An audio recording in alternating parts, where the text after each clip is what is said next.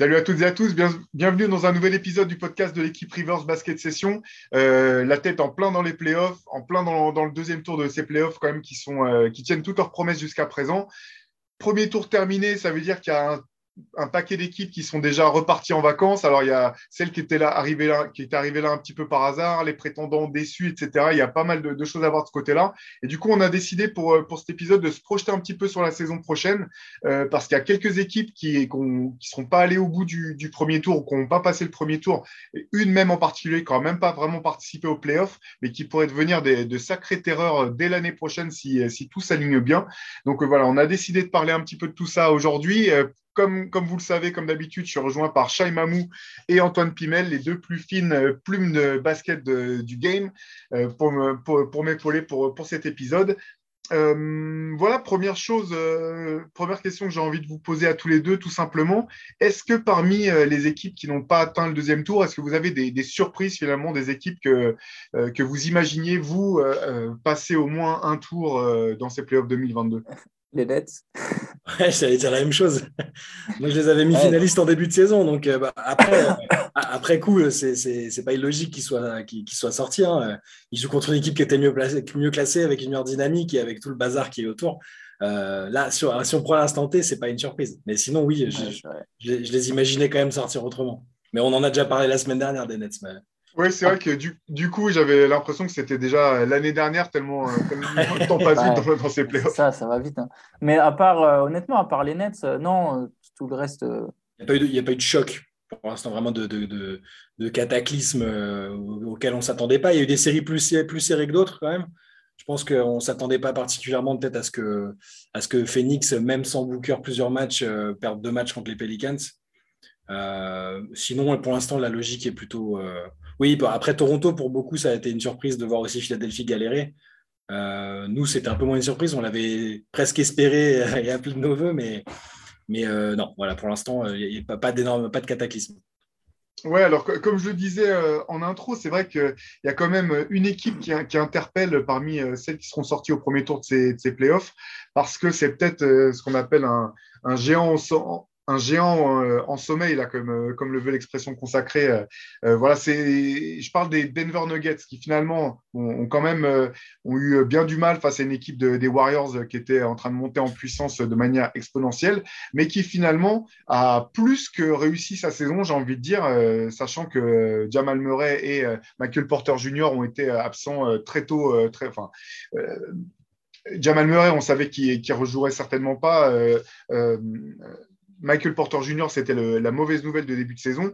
Finalement, une équipe qui a dépassé largement les attentes tout au long de la saison régulière sur les épaules d'un Nikola Jokic incroyable, euh, qui euh, a réussi à se qualifier pour les playoffs euh, sans trop trembler et finalement sort au premier tour face aux Warriors, mais qui, dès l'an prochain, pourrait revenir très très fort. à condition que le dos de Michael Porter Jr. soit remis et que, Jamal Murray revienne. Bon, ça, je pense qu'il y a quand même de bonnes chances pour qu'il récupère l'essentiel de, ses qualités.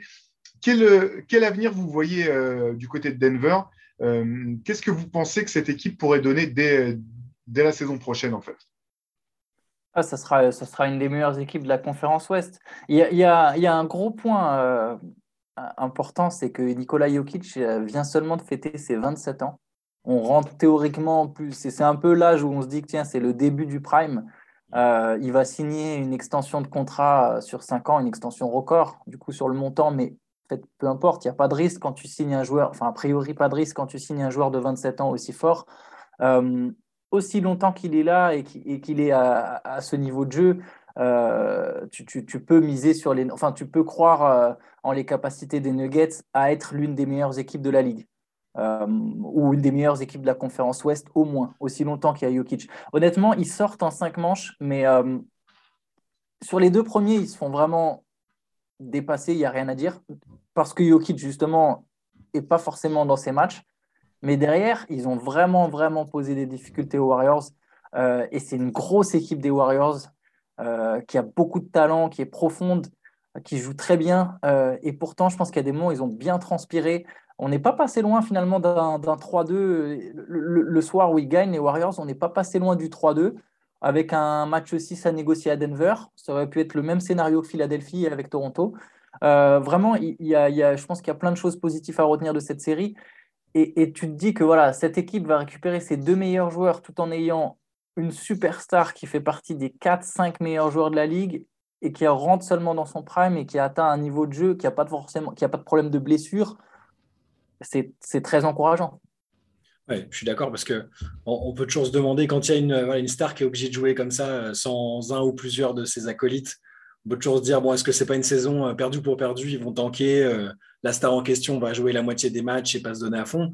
là, on voit que sur cette saison-là, c'est même pas qu'il se donne à fond, c'est qu'il a encore le niveau MVP qui va peut-être faire le back-to-back et que son supporting cast, mine de rien, même si ce, sont des bons joueurs de basket, hein, bon, Aaron Gordon, euh, Montemori, c'est, c'est, c'est pas des, c'est, pas du tout des joueurs catastrophiques, mais euh, c'est quand même, il y, a, très peu de joueurs capables d'élever suffisamment leur niveau pour, euh, bah, pour que Denver passe un tour, en fait. Donc là, si tu rajoutes Jamal Murray, avec lequel Jokic avait vraiment une bonne alchimie et commençait vraiment à monter en puissance, on sentait que les deux, le tandem, et donc Murray en particulier, montait vraiment en puissance, je trouve, avant sa blessure. Et l'interrogation Michael Porter Jr., euh, si, tout se passe bien l'année prochaine, je les vois aussi euh, complètement comme l'une des meilleures équipes de la conférence. Et avec, euh, là encore, un peu de chance au niveau des, blessures, s'ils se présentent en full force au moment des playoffs, il va falloir faire attention. Quoi. parce que d'autant que les, quelques, la poignée de matchs qu'ils ont pu jouer après le, trade d'Aaron Gordon l'an dernier en étant au complet, là, ils étaient vraiment ils avaient montré un visage impressionnant. Ils avaient archi dominé les Clippers euh, chez eux, euh, les Clippers avec Kawhi Leonard à l'époque. Donc, c'est un seul match. Ce n'est pas forcément la, la, vérité sur, sur une saison complète. Mais effectivement, je pense que c'est vraiment une équipe dangereuse. Et ce qui est marrant là, parce qu'on parlait du premier tour, c'est qu'après les, les, deux premiers matchs euh, perdus par, par les Nuggets, il y avait quand même pas mal de bruit. Alors, on sait sur Twitter ou autre, on sait, on sait ce que ça vaut, mais autour de, de Nikola Jokic, des gens un peu moqueurs en mode bon, bah, vous avez vu, c'est ça votre votre, peut-être double MVP. Euh, et finalement, bah, il a montré une fois de plus, enfin une fois encore même, s'il fallait le montrer, le, montrer à nouveau, que, que c'était vraiment un joueur extraordinaire, capable de hausser son niveau euh, de jeu encore euh, plus dans les playoffs. Et c'est vrai qu'on ne va pas revenir sur la, course, enfin, ce, dont on avait parlé sur la course au MVP, mais tout au long de la saison, je pense qu'il n'y a vraiment pas, un seul, pas une, une seule star qui aura, qui aura, réussi à tirer autant de, autant de, ses coéquipiers et autant de, ce qu'il y avait autour de lui. Donc pour l'an prochain, avec un Jamal Murray, euh, j'imagine, euh, bien revenu physiquement, mais peut-être en manque de rythme sur le début de la saison,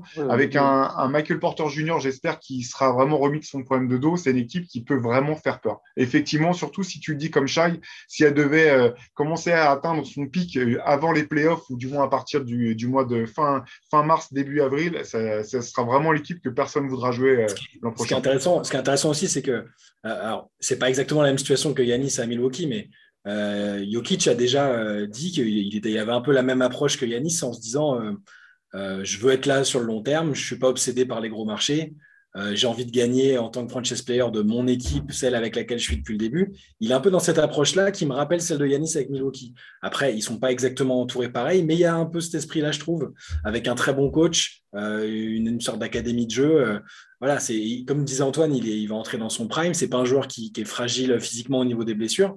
Euh, il, prend mine de rien physiquement, il est quand même euh, relativement souvent chahuté. Il finit les matchs avec euh, avec les bras et la tronche souvent abîmés. Il, a tenu mine de rien la dragée assez haute à un mec comme Draymond Green qui lui a donné la meilleure version de lui-même. Et après les matchs, on a pu voir Draymond dire qu'il le respectait énormément, qu'il était tout sauf soft, contrairement à ce qu'on avait pu dire sur lui à un moment. Euh, voilà, avec Jokic en, franchise player, et si autour, il faudra peut-être se renforcer un petit peu intelligemment, quelques ajustements, euh, encore une fois, comme ce qu'ont pu faire les Bucks au moment de vraiment passer un cap. Mais euh, je, suis, honnêtement optimiste. À la limite, ce qui m'inquiéterait le plus pour leur avenir à court terme, c'est Michael Porter, parce que à côté de son talent qui est, énorme offensivement, il est, je trouve, handicapant défensivement et mentalement assez difficile à cerner, un peu euh, insaisissable, enfin pour, son coach aussi. C'est moi, c'est plutôt là euh, le facteur X dans les deux sens du terme que je note. Tu, me tends la perche, j'allais enchaîner sur ça. Déjà, je pense qu'il y a un gros point positif pour Denver aussi, c'est contrairement à, à beaucoup d'équipes qui sortent au premier, voire même au deuxième tour, euh, c'est pas une équipe qui a le grand besoin d'ajouter une pièce. Mm. C'est-à-dire qu'effectivement, je suis d'accord avec toi, il y a, tu peux toujours te renforcer à la marge, mais théoriquement, tu sais que si tes deux, meilleurs, tes deux deuxièmes meilleurs joueurs euh, reviennent, en fait, tu as déjà ta base très solide et ton, ton noyau dur avec lequel tu es a priori capable d'aller très très loin. Euh, finale NBA, peut-être titre. Après, je pense que là où pareil, où là moi je te rejoins, c'est que je pense que le plafond des Nuggets, il est finalement presque plus lié à Michael Porter Jr. qu'à Nikola Jokic. J'ai l'impression que c'est lui qui peut leur faire passer un cap si lui s'affirme comme. Je pense qu'il faut que le deuxième meilleur joueur des Nuggets, ça soit pas Jamal Murray, mais Michael Porter Jr. Et, si Jamal Murray est ta troisième option offensive, ça en dit long sur la puissance de feu de ton équipe, parce que c'est quand même un joueur qui est vraiment capable de prendre feu euh, à trois points euh, sur une série, même de se montrer régulier en playoff, on l'a vu. Il mm. euh, faut vraiment que Michael Porter Jr. il soigne son dos, il soigne son corps, il mûrisse, comme tu l'as dit, et, et voilà, et que, et que si lui s'affirme comme un All-Star, et que tu as vraiment deux All-Stars plus Jamal Murray derrière, là, je pense que ton équipe peut, peut viser loin. Il y a une, comparaison pardon, que j'aime bien. Je trouve que les Nuggets, moi, j'arrive pas à les considérer complètement comme des candidats au titre, même avec Jokic, mais je les vois comme les Mavericks de Dirk Nowitzki, en fait. Mais mais je vais aller sur le même. Parce que le mec, il a joué 35 ans. mais, oui, oui, mais en fait, tu vois, si tu veux, tout au long de sa carrière, Nowitzki, il a été dans une très grosse équipe de Dallas, euh, bon, qui a, quand même joué deux finales et qui a gagné un titre. Qui a eu, il a eu parfois des All-Stars à, ses côtés. Finalement, paradoxalement, quand il le gagne, c'est plutôt avec des vétérans. Mais tu vois, c'était une équipe qui a été toujours très solide, qui a souvent été finalement considérée un cran en dessous des Suns ou des Spurs mais qui a quand même fait deux finales, qui a gagné un titre parce qu'elle avait un franchise player génial. Et voilà, je vois Jokic et les Nuggets comme une équipe qui peut s'affirmer. Et pareil, sur 15 ans, tu te dis, ils peuvent jouer euh, une ou deux finales, gagner éventuellement un titre. Je ne les vois pas formuler une dynastie, tu vois, former une dynastie et, devenir la meilleure équipe de l'Ouest euh, euh, mm. sur, sur, vraiment sur une longue période. parce que c'est toujours délicat de construire une équipe. Enfin, bref, je ne les vois pas atteindre ce niveau. Mais voilà, je me dis que c'est une équipe qui veut vraiment s'inscrire dans le temps et la différence avec les Mavericks de Nowitzki, je pense que si Michael Porter Jr. confirme le potentiel qu'on lui imagine, euh, ça peut être potentiellement plus fort que ce que Nowitzki a connu, tu vois, sachant qu'il a eu le Steve Nash euh, début de carrière et le Michael Finlay, euh, c'est un joueur très solide, mais pas non plus une superstar. Non, ça va être intéressant à suivre. C'est vrai que moi, j'ai plutôt tendance, je suis très optimiste pour le potentiel des, Nuggets euh, pour plusieurs raisons. D'une part, parce que je trouve c'est incroyable ce que Jokic a fait cette année tout seul. Quand on se rappelle à quel point euh, sa, sa, connexion avec Jamal Murray est efficace dans le jeu à deux, et à quel point ça crée du jeu pour Denver, euh, ce, jeu à deux. Là, il était tout seul, il a réussi à en créer euh, encore plus, quasiment tout seul. Ramener euh, Jamal Murray même en manque de rythme, là-dedans, je pense que ça va vraiment être énorme. Et, je pense aussi que autant Aaron Gordon peut jamais, il n'y a pas un scénario dans lequel Aaron Gordon peut être le deuxième meilleur marqueur d'une équipe qui, deuxième meilleur joueur d'une équipe qui va loin. Autant dans ce scénario où il y a Jokic, Murray et Michael Porter Jr., pour moi, Aaron Gordon, c'est vraiment le, joueur de complément parfait pour ce, pour ce, pour ce trio-là, parce qu'il peut à la fois gommer les imperfections des uns et des autres, et il peut aussi, euh, comment dire, euh, combler les trous. Le jeu, tu vois, si, euh, si, si l'un ou l'autre n'est pas totalement remis ou a besoin d'un petit peu de temps, pour moi, c'est vraiment une espèce de, de, de glue guy parfait en attaque, en défense, et qui peut, qui peut permettre à ce collectif, je pense, je pense vraiment de prendre une autre dimension si jamais, voilà, si jamais il n'y a pas de de, comment dire, de, pépins physiques euh, trop euh, handicapants euh, du côté de ces trois-là. Surtout, que les role-players, ils les ont déjà, entre guillemets, parce que moi, j'aime bien. Enfin, Montemoris, je trouve que si c'est ton, ton meneur remplaçant ou ton un sixième homme, c'est très bien. C'est un joueur intelligent et qui fait de bonnes choses. Bones Island, qui est, qui est, un rookie cette année, hmm. il, va monter en puissance. Il peut typiquement foutre le feu en sortie de banc. Tu lui mets deux, trois années d'expérience dans, dans, un collectif fonctionnel. À mon avis, il va faire des, il va faire des belles choses. Et euh, ouais, non, et, pas, et puis j'ai pas d'inquiétude aussi parce que Mike Malone, c'est un excellent coach, qu'il a une excellente relation avec sa star. C'est pas, pas négligeable, il n'y a pas de tension, rien. Euh, voilà, il y a une atmosphère saine, mine de rien, au niveau d'une atmosphère de travail. Et ils ont juste en fait pas eu de chance. Ils avaient une super fenêtre de tir, je pense vraiment, avec. Euh, L'an dernier. Avant que se blesse, la fenêtre de tir était magnifique.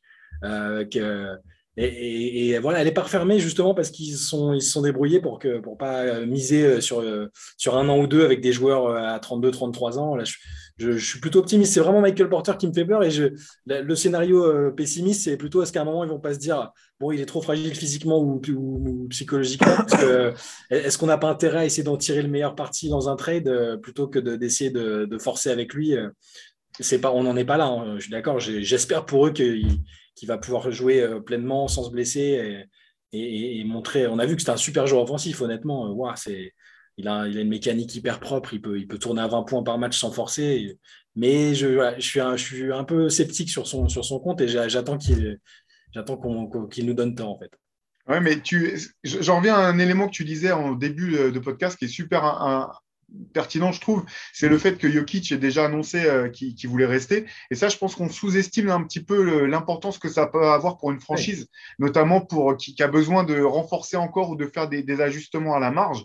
Parce qu'avec les contrats, euh, moi, je suis ravi que, que dans, dans ce, cette ligue qui génère autant d'argent, que les, stars euh, en gagnent euh, euh, une grande partie. Ça me, semble normal. Je, trouve ça très bien aussi qu'ils puissent s'engager sur des contrats plus courts s'ils veulent avoir la, flexibilité qui leur permet aussi de s'ajuster si jamais les franchises ne font pas le job. Mais le contre-coup de tout ça, c'est que ça permet pas forcément aux franchises de travailler sereinement euh, justement sur la longueur. On l'a vu notamment dans les équipes euh, par lesquelles Libran est passé avec des contrats de deux ans, trois ans. Il y a toujours une, espèce d'obligation de d'avoir un produit mm. fini qui va être euh, qui va être performant tout de suite. Donc parfois ça marche et parfois ça pousse aussi à faire des, des signatures qui n'ont pas de sens et qui vont à l'encontre même de l'intérêt de la star et de l'équipe. Et là dans le cadre de, de, de Denver, j'ai le sentiment qu'ils peuvent effectivement travailler de manière sereine, sachant que comme tu comme vous le disiez tous les deux là, le, l'alchimie qu'il y a euh, entre Mike Malone et ses joueurs, c'est vraiment un truc euh, que je trouve euh, impressionnant, que je trouve qui est, très parlant. On sent que c'est pas fin. il suffit de voir des images parfois dans les. moi, j'ai toujours cette image de le voir taper un pogo après avoir passé le, premier tour des playoffs il y a deux ans avec ses joueurs dans, le vestiaire, à complètement surexcité. il y a des choses parfois qui font un peu folklore, il y a des choses où on sent quand même qu'il y a une, il y a une vraie cohésion d'équipe au sein de ce groupe. Et ils ont de quoi travailler sereinement, clairement c'est un coach qui est, apprécié par, de, qui a une bonne relation avec Demarcus Cousins déjà. Donc c'est le coach. Le coach. le seul coach, on l'a trouvé. Mais pour, pour, rester sur ce que tu dis, Théo, sur ce que tu dis, Théo, euh, et j'en reviens encore à ma, ma, comparaison avec Milwaukee, c'est que euh, à partir du moment où Yanis a verrouillé son avenir avec Milwaukee, après, c'était c'est bon, allez, du leader, on le fait venir et, et, la fenêtre a été parfaitement exploitée. Euh, il n'y avait, y avait pas de pression. Quoi. Ils savaient que Yanis allait être là et c'est, ça, ça, a roulé pour eux. Je ne dis pas qu'ils vont connaître le même sort, mais au moins, ils ont cette tranquillité d'esprit pour travailler et, et c'est vraiment pas négligeable.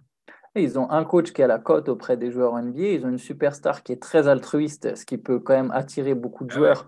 Euh, d'avoir une star qui est prêt à partager la lumière et qui sur le terrain va t'obtenir des paniers faciles. Et qui dit panier facile dit belle moyenne de points, qui dit belle moyenne de points dit gros salaire. C'est aussi simple que ça. Si tu tournes à 16 points par match, en fait, il y a des joueurs des Nuggets. Euh, au final, ils pourraient marquer 16 points les yeux fermés en ayant des tirs ouverts et que des cuts vers le panier et derrière signer un gros contrat, entre guillemets un gros contrat euh, pour un joueur de leur standing à, 12 ou 13 millions la saison juste parce qu'ils peuvent présenter leurs 16 ou 17 points par match aux Nuggets.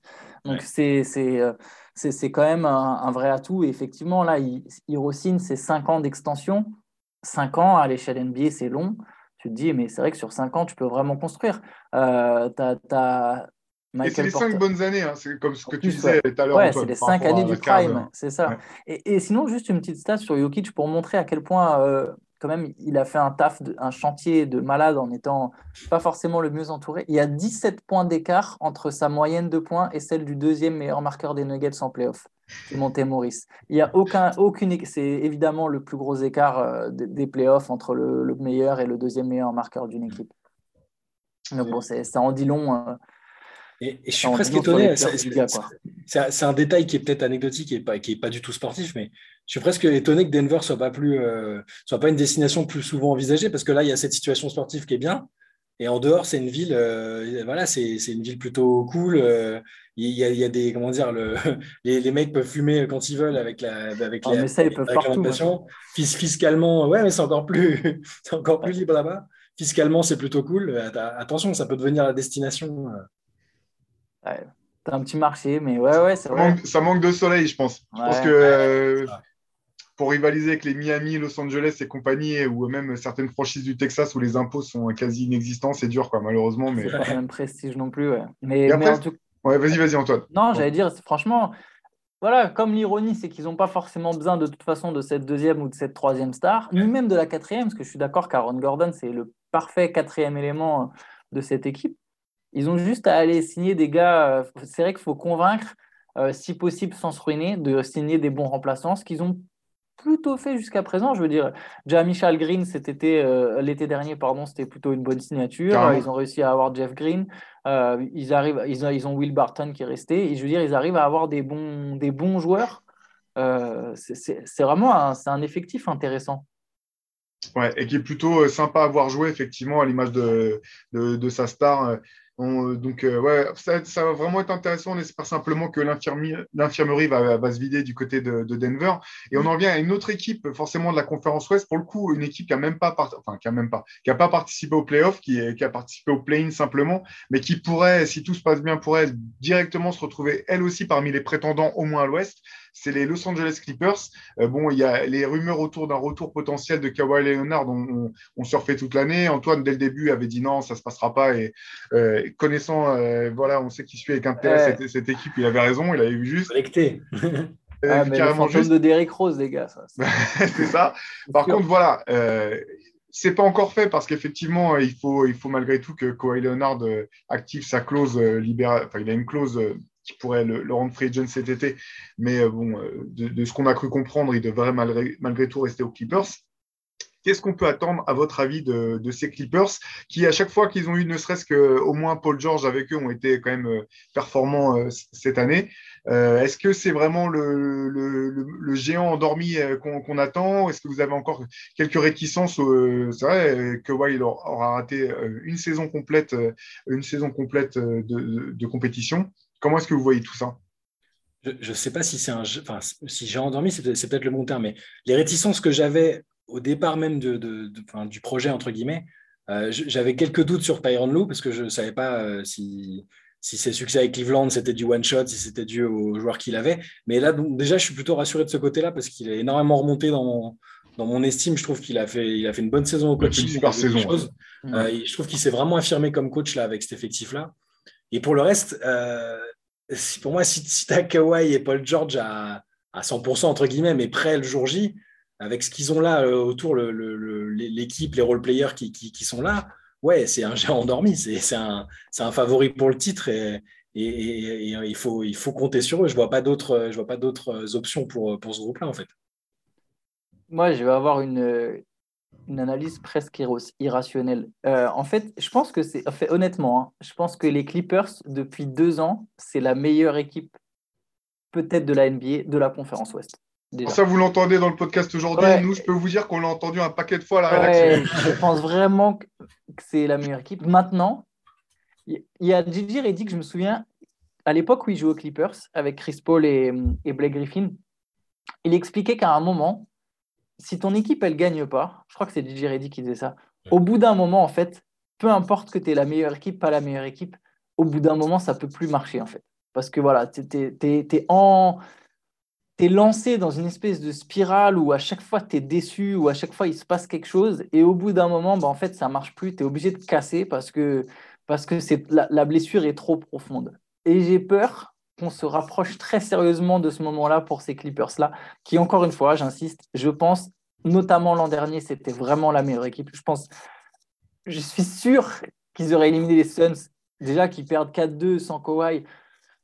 Je suis quasiment persuadé, je suis persuadé qu'ils seraient allés en finale avec Kawhi Leonard. Je pense que c'était de loin l'équipe la plus complète. Ils me font penser aux Celtics, mais avec des superstars encore plus fortes quand elles sont, quand elles sont en, bonne santé, ce qui est toujours le, le, grand si avec Los Angeles, avec les Clippers.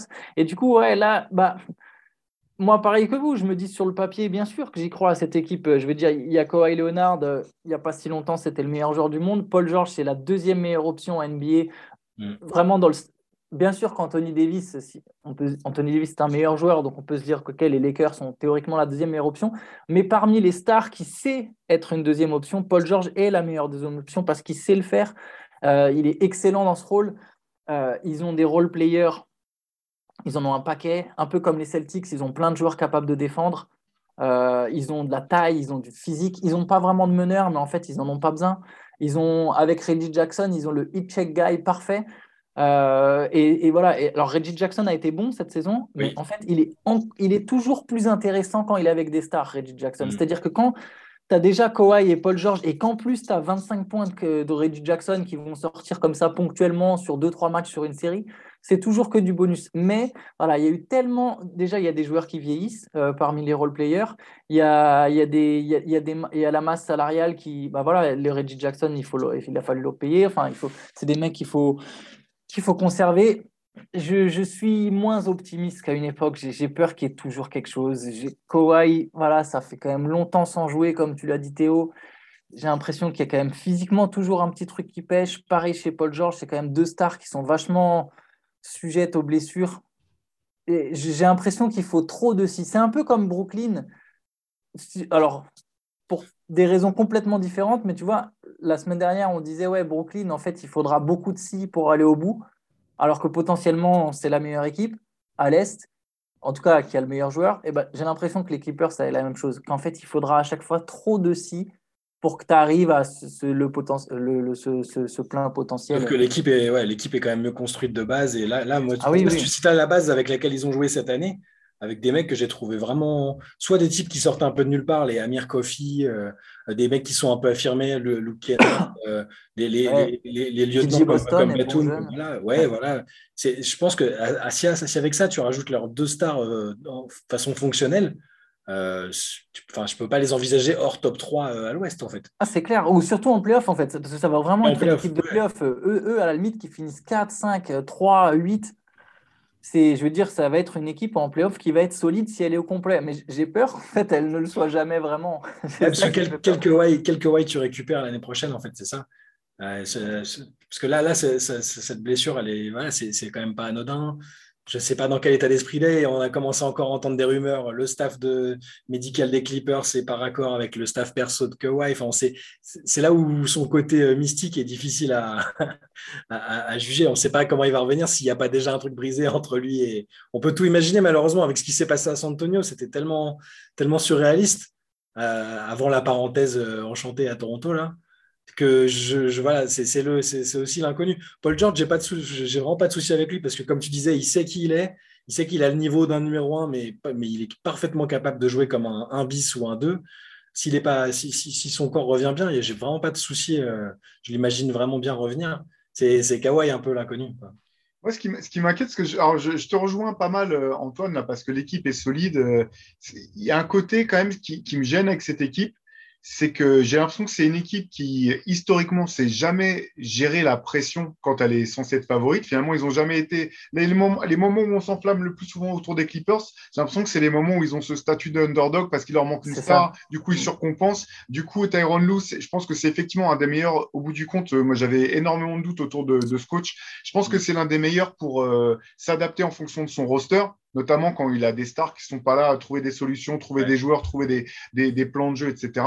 Moi, ce qui m'inquiète beaucoup, c'est effectivement, euh, c'est limite, c'est fou, c'est ce qui m'inquiéterait le plus pour les Clippers, ça serait peut-être le, scénario idéal, en fait, c'est d'arriver en étant, euh, en ayant un statut, en ayant leur star en playoff et se retrouver dans la difficulté. Et, c'est là que je trouve que ta comparaison avec les Nets est, intéressante aussi, euh, Antoine, parce qu'au bout du compte, je ne saurais pas dire qui est le vrai leader de vestiaire de cette équipe. On sait que Nicolas Batum l'a joué à plusieurs, euh, à plusieurs euh, reprises. Euh, c'est justement Reggie Jackson qui en parlait en disant que c'était un leader incroyable, etc., un bon coéquipier. Mais je ne suis pas pour autant persuadé que ce soit forcément le joueur capable de pousser une gueulante si besoin, comme, comme peut le faire Marcus Smart ou Draymond ou d'autres, notamment interpeller les, les stars de l'équipe. On sait que Kawhi Leonard, c'est un mec, comme tu dis, tu dis mystique, euh, on peut dire mystérieux, je ne sais pas, euh, impénétrable. Euh, manifestement, ce n'est pas, pas un leader vocal, ce qui n'est pas forcément grave. On sait que Paul, George ne l'est pas non plus forcément. Non, bah non. Et, et c'est toutes ces questions-là qui font que, même si en regardant sur le papier, je me dis cette équipe a tout pour cartonner, j'ai vraiment, vraiment beaucoup de mal à, à, à, la considérer comme un vrai prétendant au titre pour toutes ces raisons dont, dont on vient de parler. Ouais, je te rejoins sur le côté, euh, le scénario idéal, c'est le pire scénario. Parce que mine de rien, euh, je, les trouve pas faibles mentalement, par exemple. Tu vois, ils, cette année, ils l'ont montré à plusieurs reprises. Mais même l'an dernier, ils avaient un peu cette étiquette, un peu, on leur collait un peu ce truc de, de toute façon, les Clippers, au bout d'un moment, et choke. Euh, ils étaient menés deux fois 2-0 euh, l'an dernier en playoff. Et deux fois, ils ont montré que dans l'adversité, ils sont capables de, de, vraiment se surpasser. Mais effectivement, arriver dans une situation trop parfaite, euh, ce serait différent. Je suis, un peu comme toi, je trouve qu'il n'y a pas forcément un leader de vestiaire. Et en fait, voilà, pour revenir sur cette histoire des blessures, c'est comme Anthony Davis au bout d'un moment. Tu te dis que, mais en fait, il va jamais avoir une saison, tu vois, où il. Enfin, s'il en a eu une, c'est celle où il gagne au final les Lakers, mais parce qu'il y a quatre mois d'arrêt au milieu de la saison. Et, que c'est une saison raccourcie. Raccourcie dans la bulle, 4 mois d'arrêt. Euh, je veux dire. Mais très bien pour les Los Angeles. ça ne veut pas dire que c'est un titre volé, mais c'était la situation parfaite pour eux, je oui, pense. Pareil, je ne mets pas une astérique sur le mm. titre, mais il fallait être en forme deux mois de suite. Il pouvait être capable d'être en forme deux mois de suite. Par contre, être en forme 8 ou 9 mois de suite, c'est des trucs qu'Anthony Davis, j'y crois plus, tu vois. Je me dis même plus que ça va arriver. Et c'est même pas contre lui, c'est que des fois, tu as des, as des athlètes qui ont certaines fragilités. Je ne suis même pas sûr qu'ils puissent vraiment y faire, y faire quelque chose. Et, j'ai l'impression que malheureusement, bah déjà, c'est le cas pour Kawhi Leonard, mais c'est aussi le cas pour Paul George. Je ne sais même pas quand est la dernière fois que Paul George a fait une saison complète. Euh, j'ai l'impression que ça n'arrive plus. Alors pour Kawhi Leonard, j'en parle même pas. Après, je ne remets pas en question le statut de compétiteur de Kawhi Leonard parce que de toute façon, il est tellement bizarre que je n'arrive absolument pas à imaginer ou à comment il peut penser. Mais c'est un mec qui a déjà gagné deux fois avec deux franchises différentes je veux dire, il aura peut-être pas la fin. Alors, je sais même pas. En étant le meilleur joueur. Ouais, en, étant le meilleur joueur. Vraiment, tu vois, sa legacy, elle est déjà ancrée, quoi qu'il arrive, sur le reste de sa carrière. Euh, alors, après, je ne pense même pas qu'il a ce type de raisonnement, mais tu vois, on n'est pas dans le cas d'un gars qui a 29 ou 30 ans, on va se dire, euh, ouais, j'ai jamais gagné, là, il faut vraiment que je me décharge sur une saison, euh, que je me démonte complètement pour gagner un titre, parce que sinon, ça va jamais le faire, tu vois. Au final, lui a déjà gagné. alors, je pense, je te dis pas qu'il a plus faim, mais c'est là que ce que tu soulignais, Chai, c'est aussi, enfin, ça interpelle forcément d'entendre des rumeurs comme quoi son, le, le, je sais pas comment, je sais pas quel terme utiliser, du moins euh, Kawhi et son entourage seraient pas sur la même longueur d'onde euh, sur les aspects de sa, reprise euh, physique que les Clippers. Ça, on a des flashbacks de, ce qui s'était passé à San Antonio qu'on n'arrêtait pas de se dire non mais c'est impossible, il, va, c'est impossible qu'ils partent. Ils vont bien trouver le moyen de faire en sorte que ça fonctionne. Ça, ça doit quand même donner des, des du côté des, Clippers. Quoi.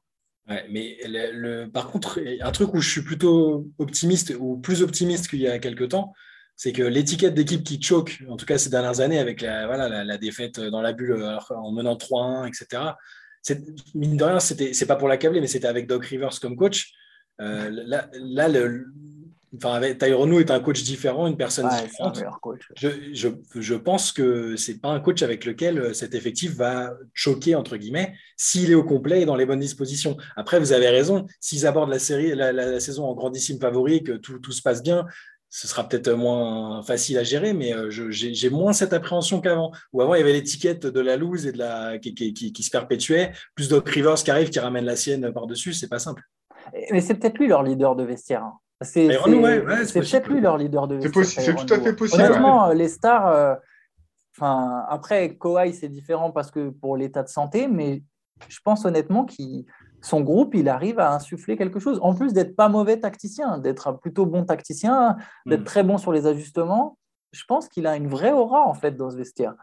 C'est pas Mark Jackson quoi, Tyrone Lou. Il a, il a, il a, il a le côté euh, capable de, de, trouver des, des, des, bonnes, euh, des bons schémas, des bonnes stratégies, et il a aussi ce côté où il est capable de fédérer son groupe et d'en tirer le meilleur et de le pousser vers le haut, de leur faire croire quelque chose. Après, voilà, à un moment, il faut quand même que pour gagner, il faut que tu aies quand même les, tes deux stars. Même avec juste Paul George, ils ne peuvent pas gagner, en fait. Non. Et, je pense, et, je pense qu'ils ne peuvent pas gagner non plus avec que Kawhi Leonard. Par exemple, un scénario où Kawhi il joue, il est en bonne santé et manque de peau, c'est Paul George qui se pète pour les playoffs. En fait, je pense que tu ne peux pas gagner non plus. L'Ouest est trop fort, il y a, il y a, trop de, on est dans une NBA où il y a, il y a trop de bonnes équipes, en fait. Tu, tu, Il faut vraiment que tu sois complet. Tu as totalement raison, et c'est l'autre atout qui pencherait en faveur des Clippers, c'est qu'ils ont un proprio qui est OK pour payer la luxury tax si à partir du moment où ça peut donner des chances à son équipe de gagner. Donc on sait que voilà, c'est une équipe aussi qui sera capable, euh, à l'inverse d'autres d'autres franchises, de vraiment mettre l'argent sur la table si jamais une, opportunité se présente de trouver une troisième star ou un troisième joueur qui pourrait vraiment renforcer euh, fortement le, groupe. Quoi. Ouais, c'est vrai, c'est vrai. Ça, ça, faudrait voir euh, qui complémente le mieux les deux autres, mais c'est vrai que voilà, je ne sais pas pourquoi j'ai un Bradley Bill qui me vient en tête. Alors, je ne sais pas quoi penser de Bradley Bill, mais c'est vrai que si tu te dis que dans ton équipe, d'un coup, dans ton 5 majeur, il y a Bradley Bill, euh, Kawhi Leonard et Paul George, c'est dur de défendre sur les Clippers quand même. Hein. De toute façon, Bradley Bill, j'ai l'impression que c'est le, c'est le, le, troisième élément du Big Three idéal de tous les scénarios euh, possibles. toutes les franchises, ouais. Sauf, que lui, sauf, que lui, il se voit en premier élément de, de, sa franchise, à mon avis. Mais bon. Ouais, mais j'arrive pas à savoir comment il se comporterait lui avec d'autres avec d'autres stars. Je sais pas s'il serait si relou que ça en fait. Genre dans une franchise euh, bien gérée, tu veux dire? Ouais, dans une franchise bien gérée, tu vois. Tu vois, il y a des mecs, tu vois, une fois dans un autre scénario, soudainement, ils se comportent différemment. Après, bon voilà, c'est pas non plus le gars euh, sur lequel je place le plus d'espoir, c'est vrai. Hein, je suis un peu comme ça et j'ai dit ça, mais, mais en réalité, je, je suis un peu comme ça et je. Lui, ça n'a pas l'air de beaucoup le gêner la situation de loser à Washington. Ouais, ouais. De toute façon, il va prendre, il va prendre l'extension. Hein. C'est vraiment étonnant que. C'est cet été, hein, je ne me trompe pas, hein, cet été qui peut ouais. re-signer une grosse extension. Et Washington n'aura pas d'autre choix que lui proposer le maximum et de prier pour qu'il l'accepte. Donc je serais vraiment très étonné qu'il bouge. Mais bon, on verra peut-être. Il euh, faudra attendre février prochain peut-être pour voir. si on en croit la, jurisprudence Ben Simon, euh, rien n'est impossible. Euh, tout à l'heure, euh, ouais, vous, parliez du fait, enfin, Antoine, tu soulignais le fait que les Clippers aient, finalement réussi à, revenir d'un, à pas choquer, à revenir après avoir été mené 2-0 en playoff l'an dernier. Bon, c'était face à une équipe qui avait choqué de manière magistrale, Utah, pour qui c'est fini aussi cette année. Là, pour le coup, il y avait des, tout à l'heure en introduction, on disait bon, bah, en playoff, des fois, il y a des équipes qui arrivent un petit peu sur un coup de chance. On pourrait parler des Pélicans, je pense qu'on en dira un mot, tout à l'heure. Et puis, il y a celles qui repartent avec beaucoup de regrets. Euh, dans le cas du jazz, ça va au-delà. Hein, je pense euh, c'est au-delà du regret d'une saison qui ne se termine pas comme il l'avait prévu. C'est peut-être même euh, la fin d'une ère qui, se termine à suivre. Pas simple. je ne sais pas encore vraiment ce que ça va donner l'intersaison du jazz. Ce qui est sûr, c'est qu'il y aura une énorme pression sur, sur, sur le management. Premier, première chose, un petit peu tout simplement, vous est-ce que vous pensez qu'on reverra Donovan Mitchell et Rudy Gobert euh, sous, le même maillot l'an prochain? Moi, je vais, je vais, répondre à ta question euh, directe sur euh, celle que tu as posée juste avant. je, vais, vous répondre en donnant un nom. C'est Danny Ainge qui est à la tête des, du jazz maintenant. Danny Ainge, non mais c'est donc il est, il est, pas officiellement GM, il est, c'est Justin Zani qui est GM, mais on sait très bien que c'est lui qui chapeaute tout. Danny Ainge, il, vend sa mère pour un trade, il a aucun, aucun scrupule à tout exploser dans un effectif. Euh, il a tradé Isaiah Thomas euh, qui venait qu'avait joué euh, blessé après avoir perdu sa sœur. Il en a rien. Donc je peux, je peux dire qu'il va. C'est une franchise qui est habituée à la stabilité, au conservatisme. Mais là, avec Danny Ainge, ça va. Enfin, je pense que tout va péter. Et je suis même, je serais même pas surpris que, ni Gobert ni Mitchell soient au Jazz la saison prochaine, en fait. je ne dis pas que ce serait la meilleure chose à faire, parce que peut-être que l'un des deux, accompagné différemment, peut-être avec un autre coach aussi bon, soit Quinn Snyder, il y a peut-être besoin d'un changement radical. Mais en tout cas, cette équipe, elle a complètement atteint euh, sa fin de cycle. C'est une équipe qui était en tête de la Ligue l'année dernière. Ce n'est pas, pas une équipe qui, était euh, régulière, sympa et qui, espérait faire un petit bout de chemin. C'est une équipe qui, vise le titre depuis. Et puis là, il visait le titre vraiment cette ah, saison. il visait vraiment le titre. Le, noyau, euh, c'est à peu près le même tous les ans. donc, moi, je, pense, et ça me paraît. Je n'imagine pas revoir Rudy et Donovan Mitchell ensemble l'année prochaine. Euh, parce que clairement, euh, ça, ressemblait plus à la fin à un mariage de raison. Euh, allez, on va continuer, on va, on va faire genre qu'on s'entend bien avec Quinn Snyder qui dit non, mais je vous jure, ils ont mangé ensemble l'autre jour. mais enfin, il n'y a, a, plus, y a plus je ne sais pas si elle a déjà été phénoménale, mais il n'y a plus d'alchimie, de, de, connexion, connivence technique entre les deux. Ça ne se, voyait plus. on sent que là, c'est typiquement l'équipe qui arrive en fin de cycle je veux dire, perdre, euh, euh, perdre contre une équipe des Mavs où Doncic n'a pas joué trois matchs sans, sans donner l'impression de jamais vraiment pouvoir se qualifier, c'est inquiétant. Ouais, moi je te rejoins sur, sur, sur, quasiment tout. Je pense que ce qui est fou, c'est que la fin de cycle, ça sentait déjà la fin de cycle avant même le début des playoffs et ça sentait la fin de cycle même quand il menait un zéro Et, je veux dire, même il se serait qualifié, je pense que ça sentait quand même la fin de cycle. Je crois qu'on est vraiment à, un moment où, où, on voit que ça ne peut pas marcher. Et en fait, vous savez ce que c'est paradoxalement? Je pense que soit l'an prochain, si je devais faire un pari, je dirais que soit ils n'ont aucun des deux, soit ils ont encore les deux, mais qu'ils ne vont pas en transférer un des deux en fait. Que soit ils se disent, OK, vraiment on casse tout et ils lâchent les deux. Je pense que c'est effectivement un scénario plausible. Euh, notamment avec tout ce que tu as dit sur Daniel, j'ai en mode, mais de toute façon, en fait, j'ai l'impression qu'il n'y a aucun des deux qui peut être la pierre vraiment d'une équipe qui va gagner le titre. Mm. Je trouve que Mitchell, il, manque de talent pour être l'extérieur scoreur. Euh, qui, qui, voilà, il ne peut pas faire du Jason Tatum, il ne peut pas faire du Jimmy Butler, sachant qu'on émet déjà des fois des réserves sur, sur Jimmy Butler. Alors, qu'est-ce qu'on doit émettre sur, sur Donovan Mitchell? Euh, voilà, ici en tout cas. Euh, pas, pas chez moi que ça se passe ce genre de discussion. Mais voilà, c'est pas Devin Booker, si vous voulez. Alors, c'est une meilleure comparaison. C'est pas Devin Booker. Voilà, on ne peut pas construire une équipe autour de lui. Rudy Gobert a un style tellement atypique que c'est aussi difficile d'en faire quelque part une pierre angulaire de l'équipe. Euh, moi, je pense que soit il dégage les deux, soit, et c'est là où je vais avoir une petite note d'optimisme, j'ai trouvé que sur les deux derniers matchs, en fait, paradoxalement, pour la première fois, on dirait que d'un coup, le Jazz a découvert que peut-être il pouvait juste essayer d'insister avec Gobert, que ça pouvait punir, même en fin de match, que Donovan Mitchell, son match le plus altruiste, il a attendu d'être blessé et c'est le Game 6, c'est hier soir. il mm. lâche plusieurs ballons dans les moments décisifs, là où il aurait tenté des tirs. Des ballons pour Gobert, près du cercle. L'action, ils perdent ce match, je tiens à dire. Mitchell fait une passe D à Gobert, Gobert marque ils n'ont plus qu'un point de retard. Gobert reste sur le terrain sur l'action suivante. Il défend sur Doncic. Il conteste le tir. Il récupère la balle. Et il y a cette espèce de vieillard de Mike Conley qui, marche un qui lâche un marché dégueulasse à 5 secondes du buzzer alors qu'il pouvait repasser devant. Mais tu vois, il y a eu des moments sur ces deux derniers matchs. Et le shoot, le shoot de Bogdanovic, c'est ça, quand même. Euh, pas les deux, pardon, c'est pas. Ouais, le shoot de Bogdanovic. Mais c'est pas les deux derniers matchs, pardon, parce que le game 5, ils sont éclatés. C'est le game 4 qui gagne et le Game 6 qui perdent de peu. C'est sur ces deux matchs-là où il y a eu des moments où, en fait, je crois qu'ils ont compris que c'était possible. Tu vois, que la première fois qu'ils se sont dit Ah, mais en fait, bon, tu sais quoi, maintenant on n'a plus le choix, bah viens, on le fait. Ah, bah, ah, en fait, c'est pas si mal. Et que du coup, maintenant, le problème, c'est plutôt tout ce qu'il y a autour. Donc là, ma théorie de pourquoi ils peuvent garder les deux autres, enfin, garder Mitchell et Gobert, même si je pense que c'est quand même une probabilité euh, assez faible, mais des fois, c'est dur de se séparer de ces deux stars, encore plus dans un petit marché. Hein. Tu peux être tenté de te dire, non, mais attends, en fait, viens, on garde parce qu'on n'aura jamais mieux. Euh, on n'aura pas mieux avant 5 ans, donc autant garder. Mais par contre, Mike Conley, il faut que ça saute. 9 points par match sur la série, il n'y est plus, Mike Conley, tu vois. C'est comme disait Théo, il a, là, il a 33% au tir. Le ballon qui perd, c'est criminel, le dernier ballon, même si bon, c'est très dur de juger sur une possession, mais il n'a pas été très bon sur la série. Boyan Bogdanovic, c'est une passoire en défense. ce qu'il apporte en attaque ne vaut même pas le coup au final. Euh, et bon, il n'a pas de chance, il rate le dernier tir grand ouvert, mais c'est même pas sur ça, c'est sur, vraiment sur l'ensemble de la série. Il faut changer tout le supporting cast. S'ils veulent garder les deux, il faut tout changer autour. Tout. Là, il ne faut pas hésiter à tout transférer, tout casser et, signer d'autres mecs.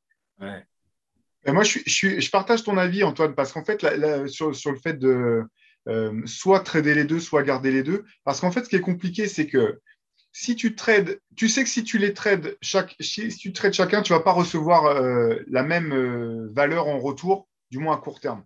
Donc, si tu échanges, par exemple, tu te dis, bon, bah, nous, on veut garder Donovan Mitchell parce que, euh, voilà, c'est, il est plus haut dans, la hiérarchie NBA que, que Rudy Gobert. C'est un joueur plus attractif. On va, on, va, on va échanger Rudy Gobert. Tu sais que jamais tu vas pouvoir récupérer un joueur qui aura l'impact de Rudy Gobert euh, que tu vas devoir quand même recréer un système de jeu parce que tout est axé autour de ses capacités euh, de fixation en attaque et euh, son efficacité défensive. Donc, il faut que tu recrées le jeu. En gros, tu vas, tu vas passer par une période de semi-reconstruction.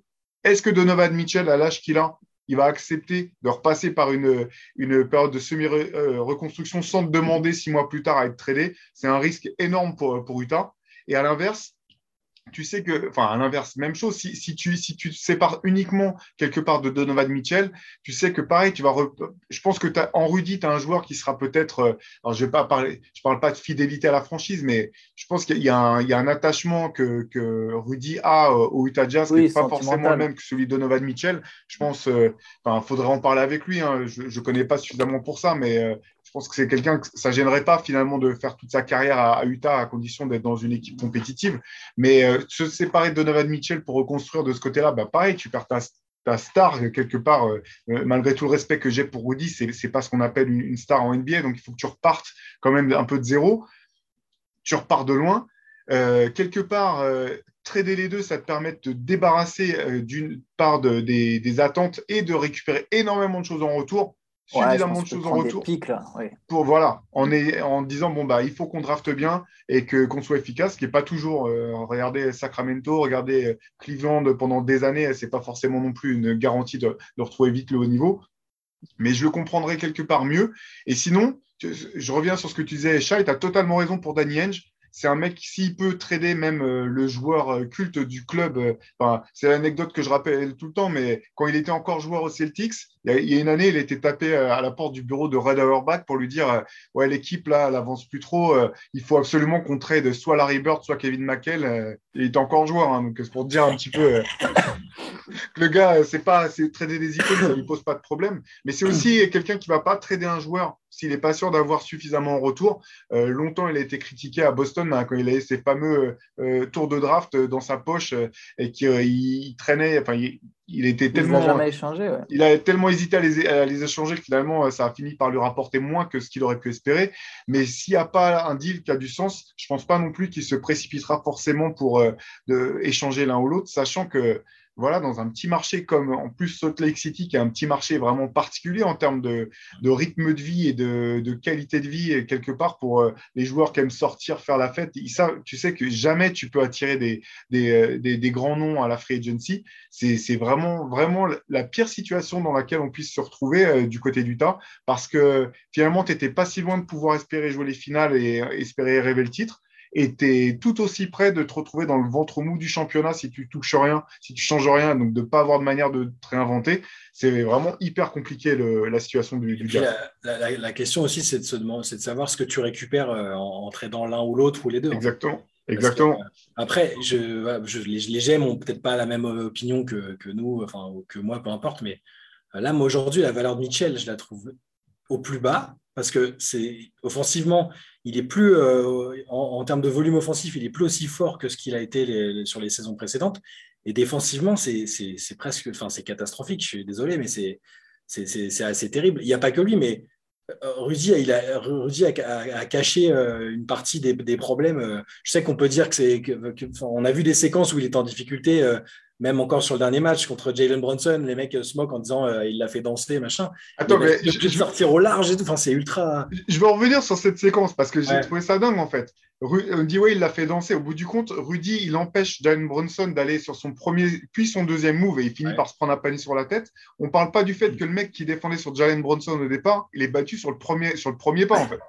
Donc c'est un truc de ouf. On va se moquer du mec qui a, quand même contesté au maximum avec un différent, différentiel de vivacité euh, sans, sans nom. Alors que le mec qui s'est fait passer sur le premier dribble, euh, il se fait pas moquer sur les réseaux sociaux. c'est l'histoire de la Pour moi, c'est l'histoire de la saison en fait. Je dis pas que l'histoire de sa carrière même. Hein, je, ne dis pas que Gobert, il je dis pas qu'il est irréprochable. Effectivement, en attaque, ça peut paraître limité, etc.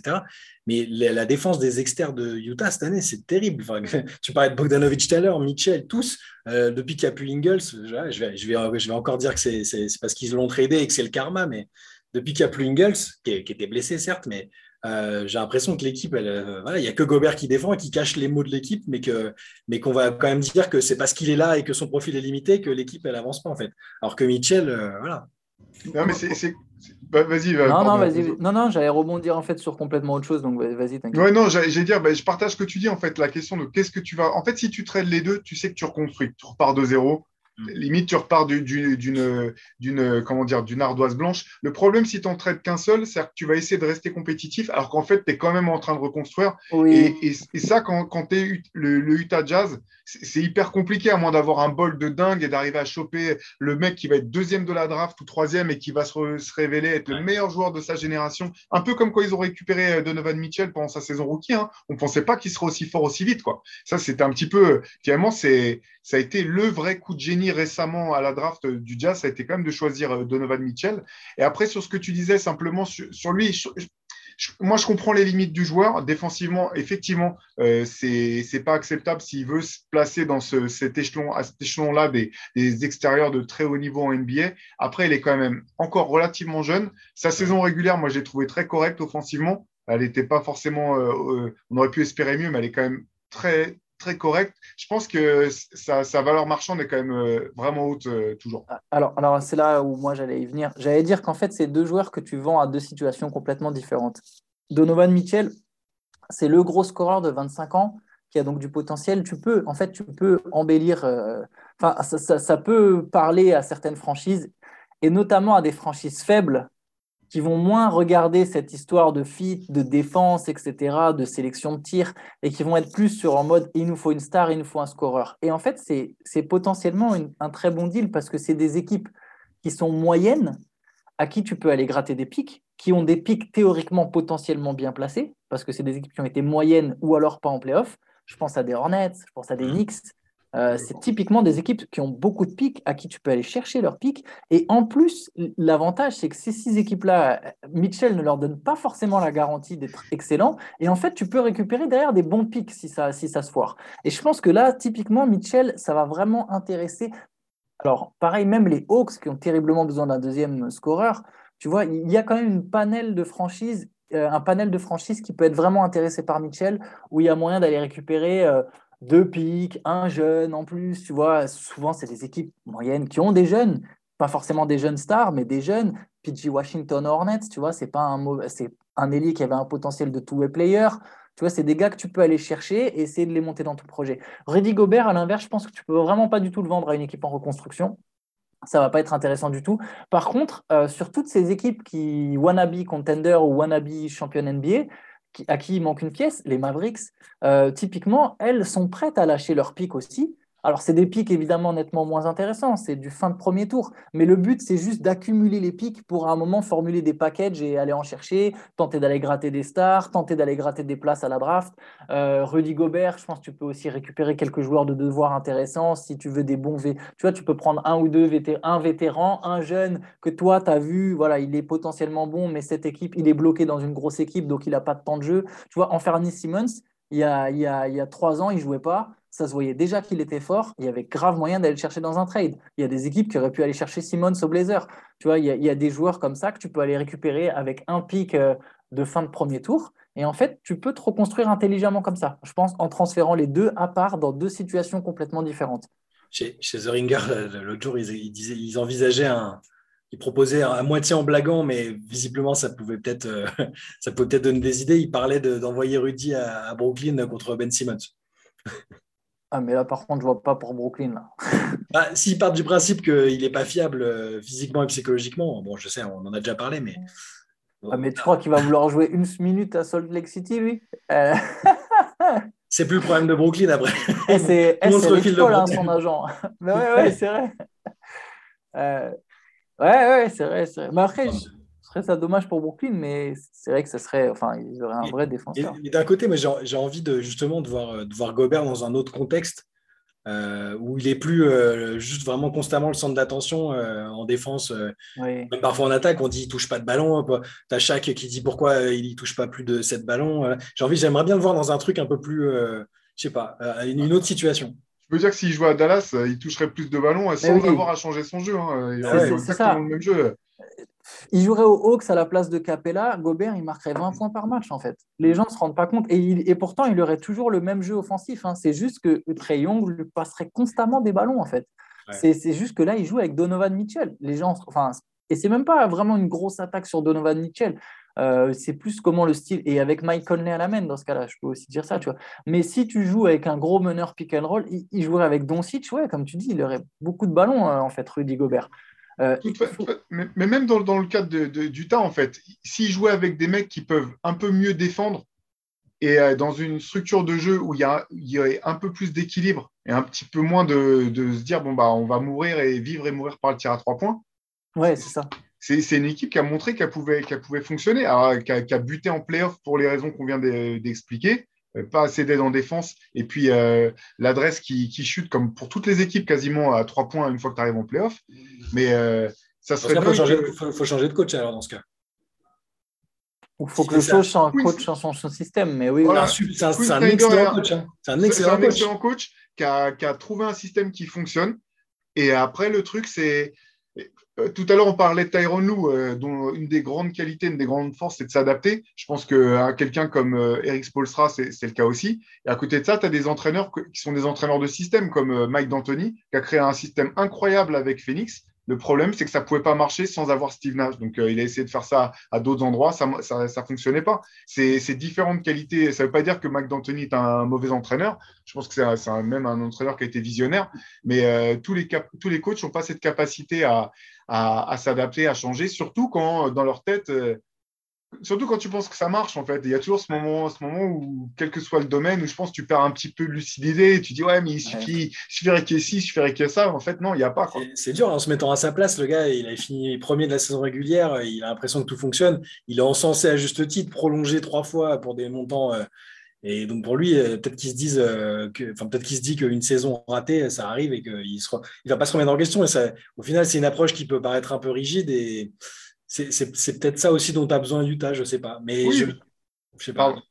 Et, puis parfois aussi, à, l'inverse, il y a, y, y a, des coachs aussi qui ont, qui ont réussi parce qu'ils ont cru en leurs principes en fait et mhm. qui ne sont pas arrêtés. Donc, euh, c'est toujours euh, compliqué à évaluer. Je pense malgré tout que Quinn Snyder euh, oui, est, un, est, un, bon entraîneur. Mais effectivement, il y a de toute façon une règle quand même au très haut niveau. C'est que tout à l'heure, tu en parlais pour les Clippers, Antoine, là, du fait de, ou non, si tu as perdu, si tu n'arrives pas à gagner, il y a, y a, un moment, c'est peut-être un peu injuste, mais c'est qu'il y a besoin de changement parce que manifestement, tu, tu vas continuer à répéter le, le même cycle ad vitam aeternam. Et il y a peut-être un scénario dans lequel, dans lequel il garde les deux, mais il saute le coach. Hein, en préparant la reconstruction. Et genre Gobert et Mitchell ne sont pas transférés pendant l'été, mais pendant la saison, si ça prend pas, ou etc. Hein. Mais sauter le coach, ouais, tout à fait. Sachant que je pense que ça suffira pas non plus de changer l'entraîneur. Je pense que c'est vraiment le roster qui est, qui est, quand même euh, qui, qui, qui fonctionne pas. Et euh, je suis à 200% d'accord avec ce que tu disais, Shai, sur le manque, euh, sur le, le rôle que Joe Ingles jouait dans cette équipe, parce qu'il jouait un rôle de lion en attaque et en défense.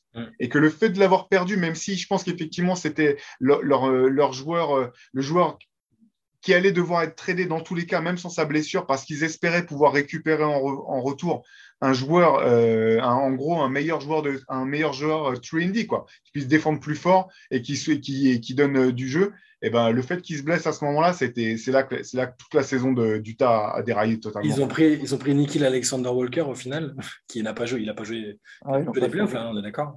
Il a joué un match, mais, bah, mais ils l'ont pris parce qu'il fallait prendre quelque chose, mais c'était, je savais que ça allait pas être la solution pour toi, quoi. Non, mais par contre, quelque part, euh, entre lui et Eric Pachal, même si je pense qu'aucun des deux n'ont un énorme potentiel, même si NAW, il est, il est intéressant, euh, Nickel Alexander Walker, euh, c'est des gars où, quelque part, tu prépares presque ta reconstruction, parce que si là, il décide de tout casser, typiquement, c'est un jeune qu'ils ont intérêt à garder, il a 23 ans, il n'était pas mauvais au Pélican, euh, tu peux lui donner du temps de jeu dans une équipe en complète reconstruction, il va mettre ses points, puis tu fais un peu comme le Thunder, tu essayes de voir ce que ça donne. Par contre, après, il faut, faut le staff qui va avec. Euh, les petits marchés qui reconstruisent par la draft, au final, il n'y en a pas tant que ça qui arrivent à vraiment se hisser ensuite au très haut niveau. Il faut arriver à choper un joueur euh, top, top niveau à la draft, sinon c'est pas possible. Et top, top mentalité en plus. Il faut non seulement qu'il soit très fort, mais qu'il ait aussi une super mentalité pour que tu puisses vraiment construire ta, ta franchise autour de lui. C'est ou que tu sois apte aussi à. Parce que c'est ça, souvent, des fois, on parle des coachs en disant bon, bah, euh, il y a les coachs qui sont forts pour euh, prendre une équipe de jeunes et en faire une équipe compétitive. Il y a des, coachs qui sont euh, forts pour euh, avoir une équipe qui est déjà compétitive et en faire un champion. Après, il y a des très grands coachs qui sont capables de faire tout. Euh, je ne vais pas m'attarder à nouveau sur Spolstra, mais finalement, c'est un coach qui a réussi à faire tout ça. tout ça. Et finalement, j'ai l'impression qu'il y, a aussi des, des, des, managements qui sont capables de faire ça. Par exemple, on va peut-être dire deux mots sur les Pelicans, mais c'est clairement une franchise qui n'a pas su trouver comment, jusqu'à présent, ils ont su comment faire pour aller choper des très hauts choix de draft, faire les bons choix. Tu prends bon après c'est plus facile euh, que si tu tombes l'année où il y a Zion ou Anthony Davis à la draft, on est d'accord. C'est plus facile que quand c'est euh, Victor Oladipo euh, qui est mis meilleur joueur de, la QV. Mais Mais après, c'est une franchise qui n'a pas été capable de gérer cette deuxième phase qui est essentielle et qui l'est d'autant plus par rapport à ce qu'on disait tout à l'heure avec euh, les contrats de joueurs de plus, en plus, euh, de plus en plus chers, les contrats aussi de plus en plus courts qui leur donnent de, la mobilité plutôt que, que, par le passé. C'est complexe. Euh, il y, a des questions qui se posent en tout cas de ce côté-là, c'est clair. Non, tu as raison. Je vous propose qu'on enchaîne rapidement. Alors voilà, on est déjà quasiment arrivé à la fin du, podcast. On va, faire un petit tour d'horizon sur euh, des équipes qui, euh, qui, quittent les playoffs. Euh, New Orleans, finalement, on en a parlé brièvement les, les podcasts précédents. alors, pas, ça rachète pas forcément euh, bah, une saison blanche de Zion, ça rachète pas forcément les embrouilles visiblement en interne du, niveau, au niveau du management. Par contre, ce qui est intéressant, c'est que Brandon Ingram a, quand même pu prouver euh, euh, qu'il il pouvait vraiment être un joueur d'impact en playoff. sur la constance, ça reste encore à, démontrer, mais c'est intéressant. J'ai trouvé que finalement, l'arrivée CJ McCollum s'est parfaitement fondu dans ce collectif. Euh, dans cette équipe. Euh, on le sent impliqué, on le sent impliquant aussi pour, pour les autres joueurs, donc c'est intéressant. Il y a eu euh, quelques, quelques joueurs à la marche qui se sont révélés. Est-ce que, alors je vais commencer avec toi Antoine, parce que quand on en parlait les, fois précédentes, je pense que tu étais le, plus sceptique sur, sur, sur, au sujet des Pélicans. Est-ce que tu, tu penses qu'il y a des, dans, le malheur des Pélicans, la fin, la de saison donne des raisons de se réjouir ou d'aborder de, la saison prochaine avec un peu plus d'enthousiasme qu'on ne le pensait Ouais, je vais mettre quand même un peu d'eau dans, dans, mon vin. Je pense que le, caractère dont ils ont fait preuve, Shai avait fait une comparaison intéressante avec les Suns de la bulle. Euh, voilà, où à un moment, quand tu fais preuve de cœur, de caractère, tu as quand même construit quelque chose en tant que groupe et en tant qu'alchimie qui peut s'inscrire dans la durée, quel que soit ton niveau de jeu.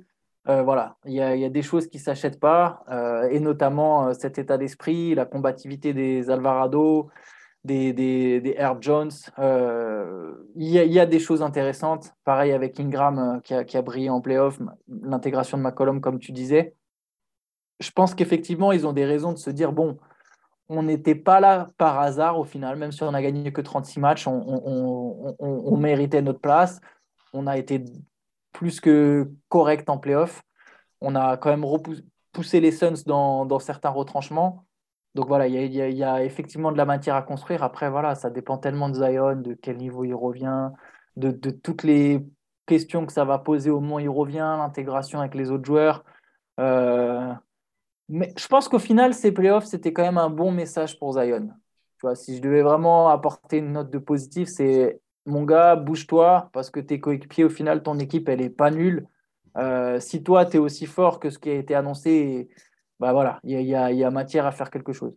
J'aurais juste été un tout petit peu plus rassuré. Je, suis plus en, enfin, je suis beaucoup plus optimiste que ce qu'on y était tous il y a quelques semaines, quelques mois.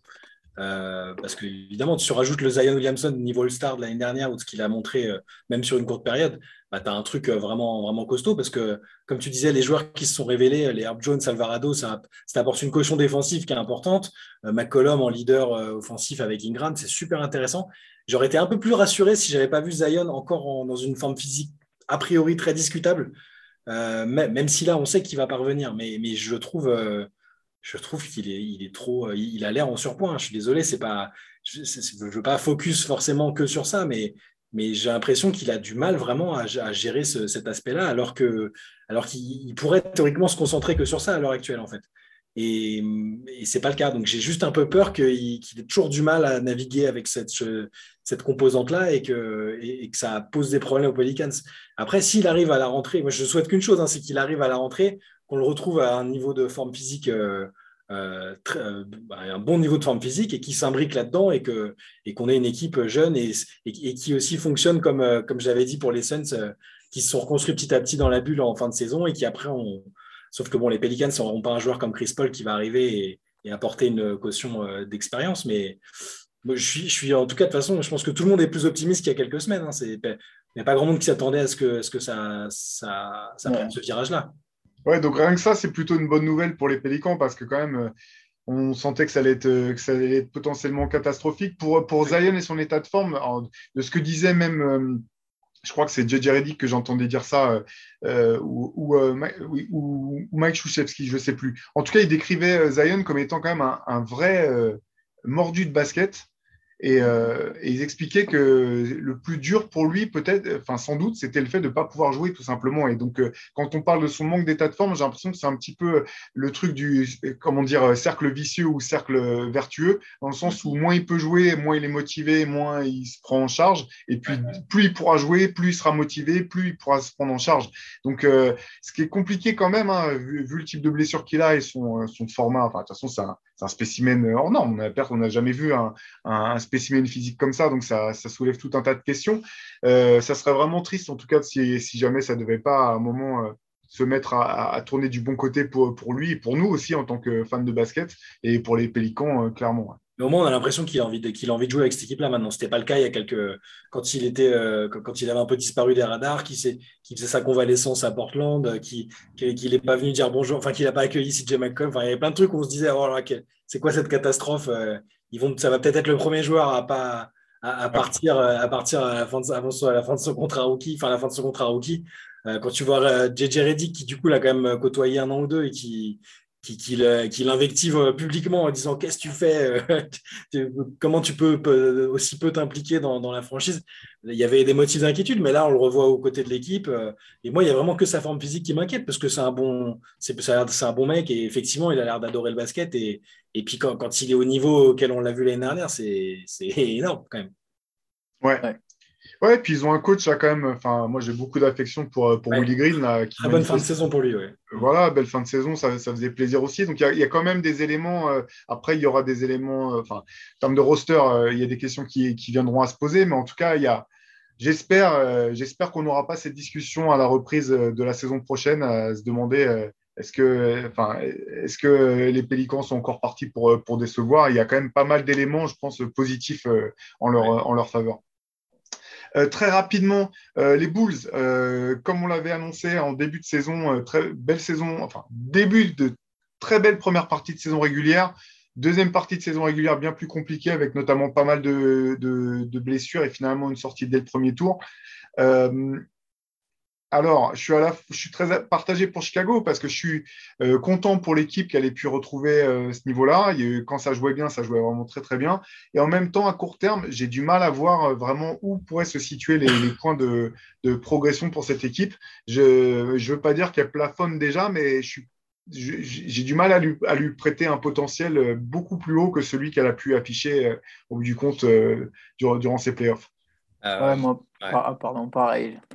Non, mais c'est ça. la question, c'est de, de voir si, leur. Euh, là où ça a commencé pour moi à baisser où, euh, et où je les ai trouvés moins convaincants, c'est à partir du moment où Caruso s'est blessé et que du coup, il n'y avait plus l'espèce de, de, général défensif sur le terrain. On voyait toujours les, les énormes joueurs offensifs que sont les trois All-Stars qu'ils ont. Euh, Vucevic, Lavigne, de Rosanne ont fait des belles saisons alors, chacun dans leur registre. Euh, mais j'ai un peu peur de, du. C'est au niveau défensif. Quand Lonzo et Caruso ont commencé à, à plus être là ou à, être, ou à revenir, euh, c'est compliqué. J'aimerais les voir dans une configuration où euh, ils sont tous en forme toute la saison, mais ça vaut pour tout le monde. Hein, mais, et, où ils peuvent euh, du coup peut-être avoir un meilleur classement en saison régulière et pas aborder les playoffs en, mode on va forcément jouer une équipe qui va nous exploser comme Milwaukee là, qui n'a même pas eu à forcer pour, pour gagner. J'ai envie de les voir vraiment sous leur meilleure forme sur une saison avant de dire euh, bon, c'est mort sous, ce format-là, ils n'y arriveront pas. Quoi. Mais pour tous les cas, c'était déjà, déjà retourner en playoff. Euh, avoir un, mec comme De Rosanne qui, s'implique et s'intègre aussi bien, c'était quand même mine de rien, euh, assez plaisant. mais je suis malheureusement d'accord sur le plafond que je leur, entrevois. Il me paraît limité et je ne vois pas un contender ou même un finaliste de l'Est dans, en cette équipe, personnellement moi, pareil, je, je, les, mêmes, les mêmes problématiques euh, qu'en début de saison pour les Bulls euh, de, sur la construction de l'effectif. C'est, c'est sympa pour être à nouveau euh, présent dans la conférence Est, pour être à nouveau. voilà, sur un malentendu, tu peux passer un tour, mais je ne vois pas Chicago viser vraiment très haut avec cette équipe. Euh, je pense que c'est une équipe qui va faire quelques années comme ça et jusqu'à un moment se dire bon bah comment on fait pour passer le cap et qui là commencera à casser. Mais, euh, mais bon, au moins ça ramène les Bulls à un certain niveau de compétitivité. C'est quand même important pour la ville de Chicago. C'est une franchise mythique. Je pense qu'il vaut mieux cette situation-là que les celles d'Enix. Et puis voilà, il y a un GM, un GM On devrait finir là-dessus. La petite balle perdue. Il y a un GM actif qui, a, qui, a, quand même l'air de vouloir faire des choses depuis qu'il est arrivé. Ça, ça, bouge quand même.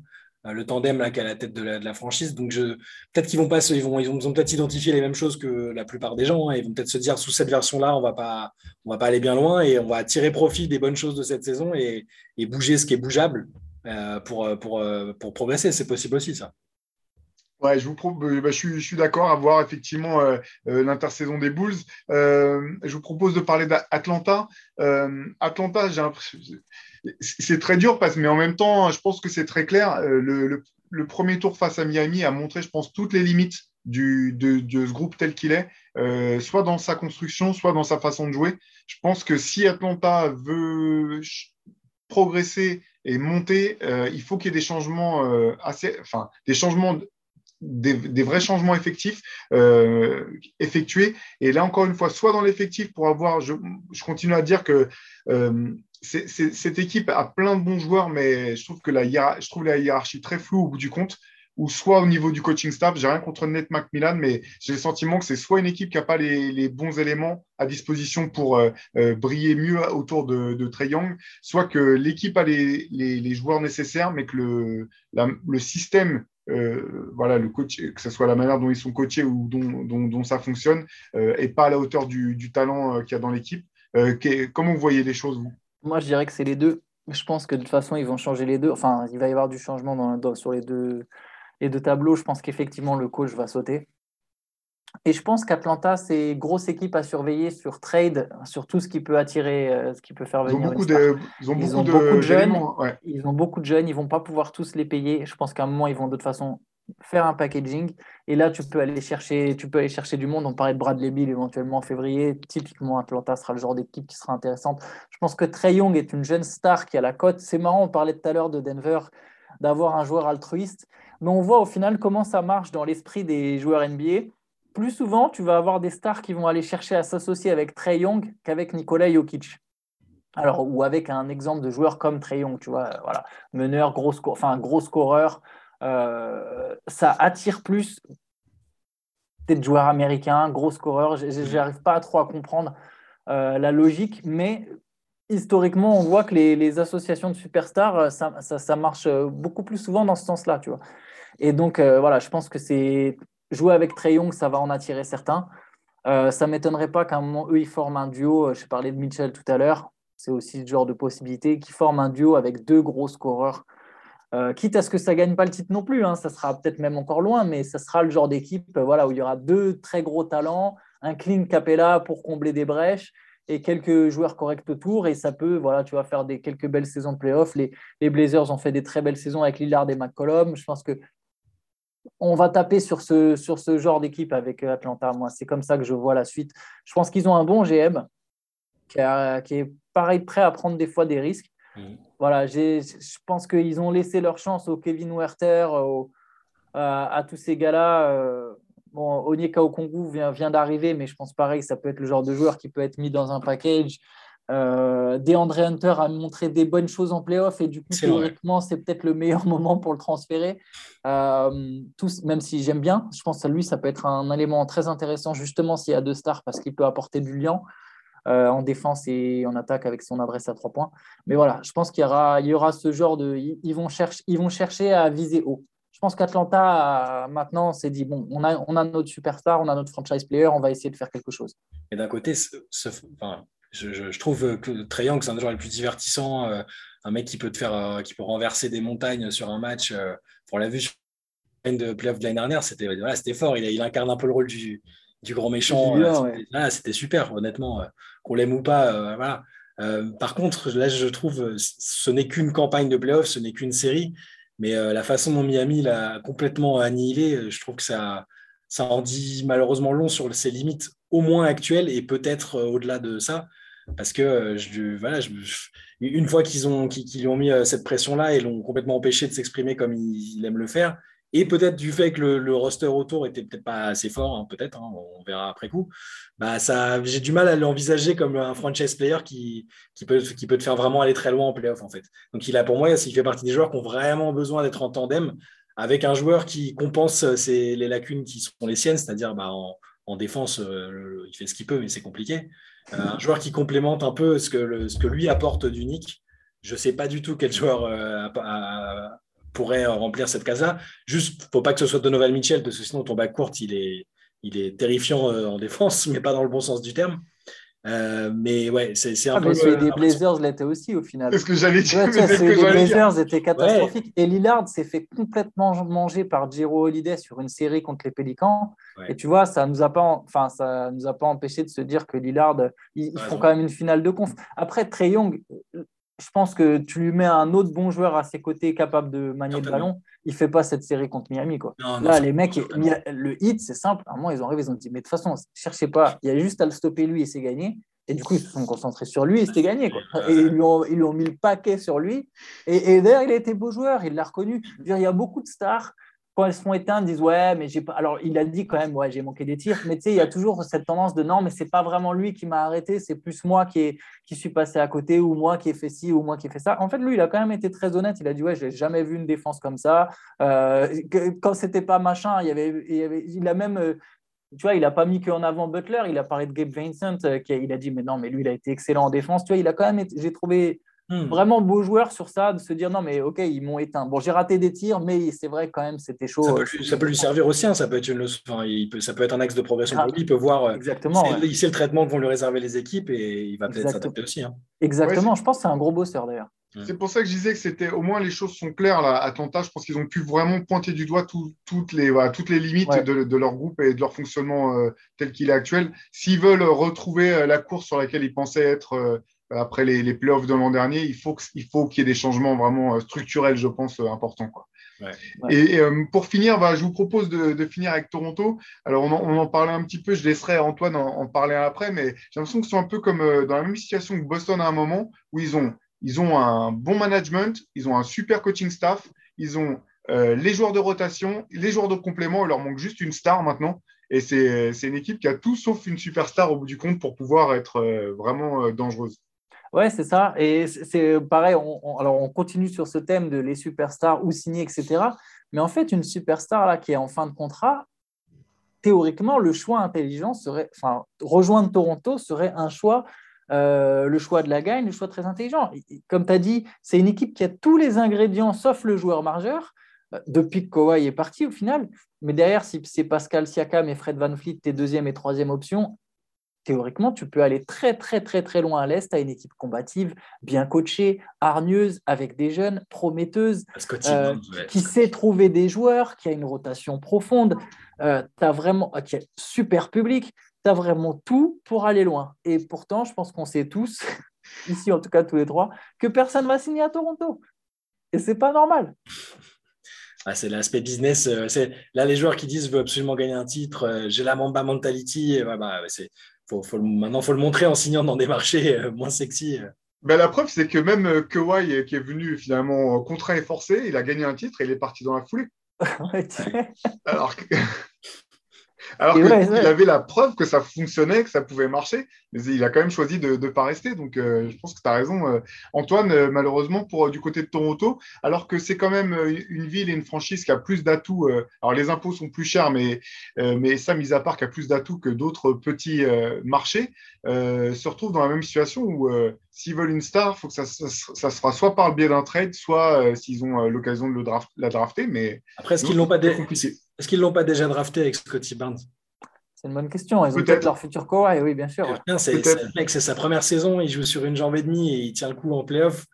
Et ils ont d'autres bons Ça serait le meilleur scénario pour Toronto. Attention. Et, ouais, ouais. Et, là, pour le coup, il y aurait potentiellement une franchise qui peut vraiment, elle, s'affirmer pendant longtemps. Si Scotty Barnes, effectivement, il devient, parce qu'il est, par exemple, comparé un peu à Kawhi, s'il y a du développement à la Kawhi Leonard et qu'on se rapproche d'un joueur à 25 points par match à un moment, euh, Là, effectivement, c'est très solide. Precious Achua est jeune, il fait, il fait des bons playoffs à part le dernier match.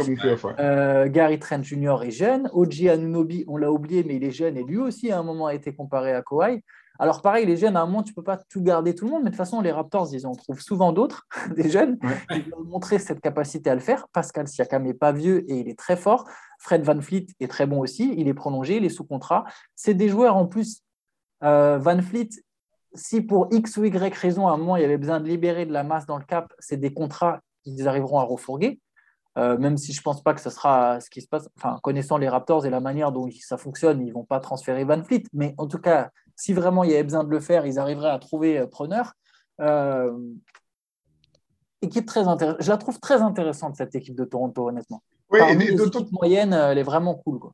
Et je rajouterai une dernière chose, parce que je suis, tout à fait d'accord avec tout ça, c'est que autant c'est une équipe qui n'est pas forcément attractive pour des superstars, par contre, c'est une équipe qui est attractive pour des joueurs qui cherchent à, qui cherchent à, percer ou qui pensent qu'ils n'ont pas eu la, bonne opportunité. Et c'était assez marrant d'entendre Nick Nurse euh, en interview raconter que la première chose qu'ils disent aux joueurs qui arrivent, c'est que l'objectif du staff, c'est de faire en sorte que leurs joueurs, que le prochain contrat que leur joueur signera soit le plus gros de leur carrière et que c'est vraiment un élément qu'ils mettent en avant en disant bah, nous, on fait de la post-formation, euh, on a des assistants, euh, des coachs qui vont vous faire bosser. on, va vous, on va te permettre de progresser. On va te mettre dans un système au sein duquel tu pourras montrer des choses.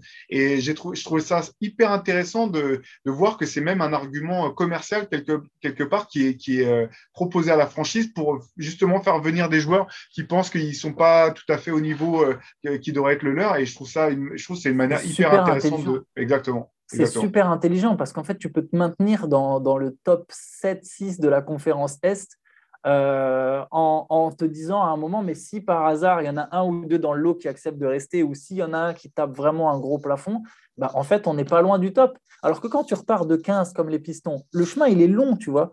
Euh, tu as, de la marge encore avant de revenir jusque-là. Si tu arrives à te maintenir constamment à 6-7, un peu comme le faisaient les Pacers à une époque, bah, au bout d'un moment, tu sais pas, ça peut péter, ça peut aller dans ton sens. C'est ça, très malin, moi. Voilà, en fait, ça marche si toi, tu, tu, as la capacité de faire progresser tes joueurs. Ouais, tes joueurs, bien sûr. Les, équipes pour lesquelles ça marche pas, c'est celles qui, qui euh, chopent des, des, mecs plus ou moins haut à la draft. Et derrière, où tu dis, mais ce joueur-là, qu'est-ce qu'il est devenu? Il ne s'est pas développé. Les, les, les franchises qui ne développent pas leurs joueurs. Et là, ça, ça reste pour moi l'atout principal de Toronto. Euh, OKC, bon, c'est un peu plus flou cette année, mais ça a longtemps été une des forces aussi de cette équipe. Bien identifier les talents et derrière leur permettre de progresser, de devenir des, des joueurs des joueurs d'impact. Je pense que ça reste le meilleur atout de Toronto. Si effectivement Scotty Barnes devait passer d'avoir le rookie de l'année cette année à l'an prochain dans la discussion pour le trophée de MIP, par exemple, ça, ça pourrait changer totalement la, la trajectoire de cette franchise à court terme, clairement.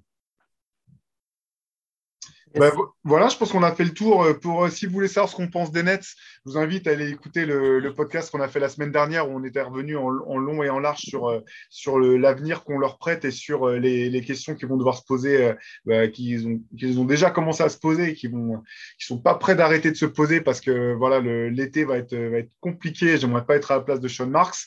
voilà, nous en tout cas, on vous donne rendez-vous la semaine prochaine pour continuer à décortiquer ces, ces playoffs toujours aussi passionnants. Et d'ici là, rendez-vous sur Basket Session pour trouver tout le détail, l'actualité, l'actualité des matchs, euh, nos analyses, euh, tous nos articles sur basketsession.com. Et bien sûr, si vous ne l'avez pas encore vu, le MOOC qui est derrière moi, si vous nous regardez sur YouTube, le dernier numéro du MOOC Reverse euh, consacré à l'année 2003 est toujours disponible sur notre site. Voilà, d'ici là, je vous dis à la semaine prochaine. Portez-vous bien. Ciao. Ciao.